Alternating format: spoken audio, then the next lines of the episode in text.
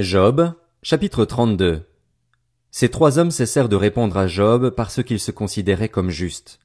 Alors Élihu, fils de Barakil, originaire de Buz et membre du clan de Ram, se mit en colère. Il se mit en colère contre Job parce qu'il se prétendait juste devant Dieu, et il se mit en colère contre ses trois amis parce qu'ils ne trouvaient rien à répondre et condamnaient ainsi Dieu. Comme ils étaient plus âgés que lui, Élihu avait attendu jusqu'à ce moment pour parler à Job. Lorsqu'il vit que les trois hommes n'avaient plus rien à dire, il se mit en colère. Élihu, fils de Barakil, originaire de Buz, prit la parole et dit. Je suis jeune, et vous êtes des vieillards. Voilà pourquoi j'étais intimidé et j'avais peur de vous exprimer mon opinion. Je me disais, l'expérience parlera, le grand nombre d'années fera connaître la sagesse. Mais en réalité, dans l'homme, c'est l'esprit, le souffle du Tout-Puissant qui donne la capacité de comprendre. Ce n'est pas le grand nombre d'années qui procure la sagesse, ce n'est pas la vieillesse qui permet de discerner ce qui est juste. Voilà pourquoi je dis, écoute-moi, moi aussi, je vais exprimer mon opinion. J'ai attendu la fin de vos discours, j'ai prêté l'oreille à vos raisonnements jusqu'à ce que vous ayez fait le tour de la question.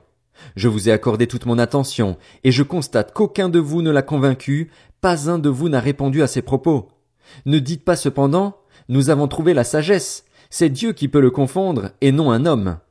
Il ne s'est pas adressé directement à moi, aussi lui répondrai-je tout autrement que vous.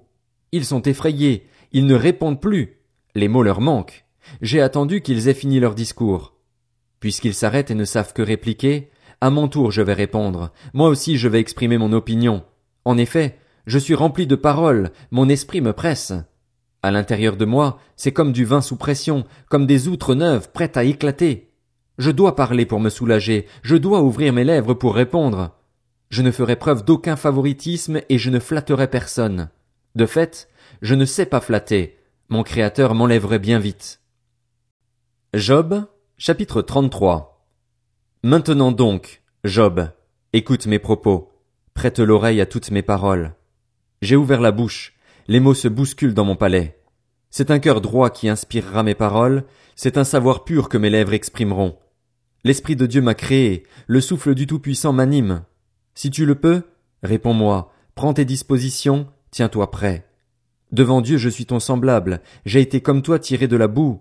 Ainsi, mes terreurs ne te tourmenteront pas et mon autorité ne pèsera pas sur toi. Cependant, tu as bien dit devant moi, et j'entends encore le son de tes paroles. Je suis pur, je n'ai pas commis de transgression. Je suis irréprochable, je n'ai pas commis de faute. Pourtant, Dieu a trouvé des raisons de s'en prendre à moi. Il me traite comme son ennemi. Il met mes pieds dans des entraves. Il surveille tous mes mouvements. Je te répondrai que sur ce point-là, tu as tort. En effet, Dieu est plus grand que l'homme. Pourquoi donc entrer en procès avec lui parce qu'il ne rend aucun compte de ses actes? Dieu parle cependant, tantôt d'une manière, tantôt d'une autre, et on ne le remarque pas. Il parle par des rêves, par des visions nocturnes, quand un sommeil profond tombe sur les hommes, quand ils sont endormis sur leur lit.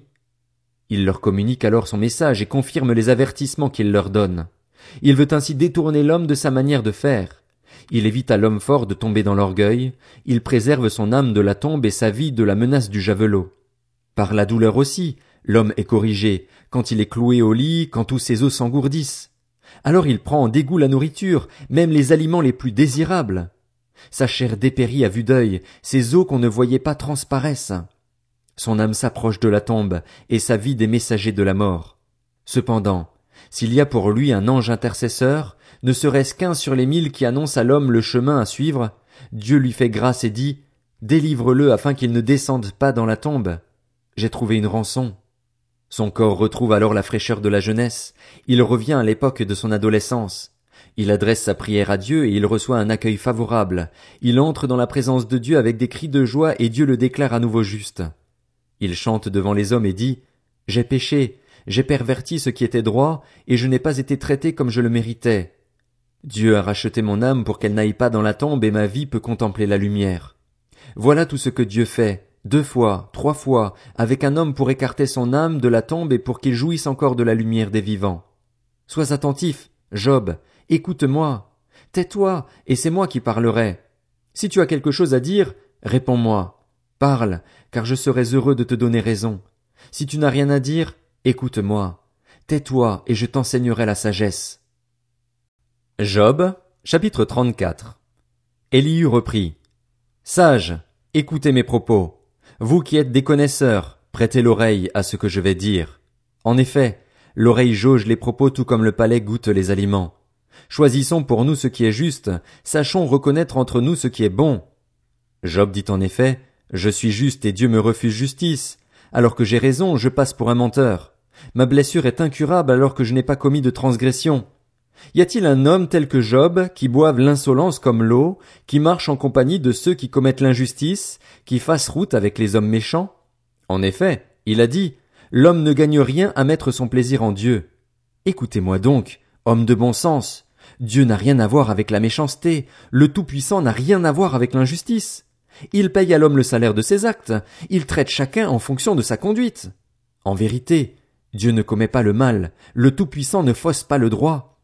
Qui l'a chargé de gouverner la terre? Qui a confié le monde entier à ses soins? S'il ne pensait qu'à lui-même, s'il reprenait son esprit et son souffle, toute créature expirerait d'un seul coup et l'homme retournerait à la poussière. Si tu as de l'intelligence, écoute ceci, prête l'oreille au son de mes paroles. Celui qui déteste le droit pourrait-il vraiment régner? Condamnerais-tu le juste, le puissant? Dit-on au roi, vous êtes des vauriens, et au prince, vous êtes des crapules?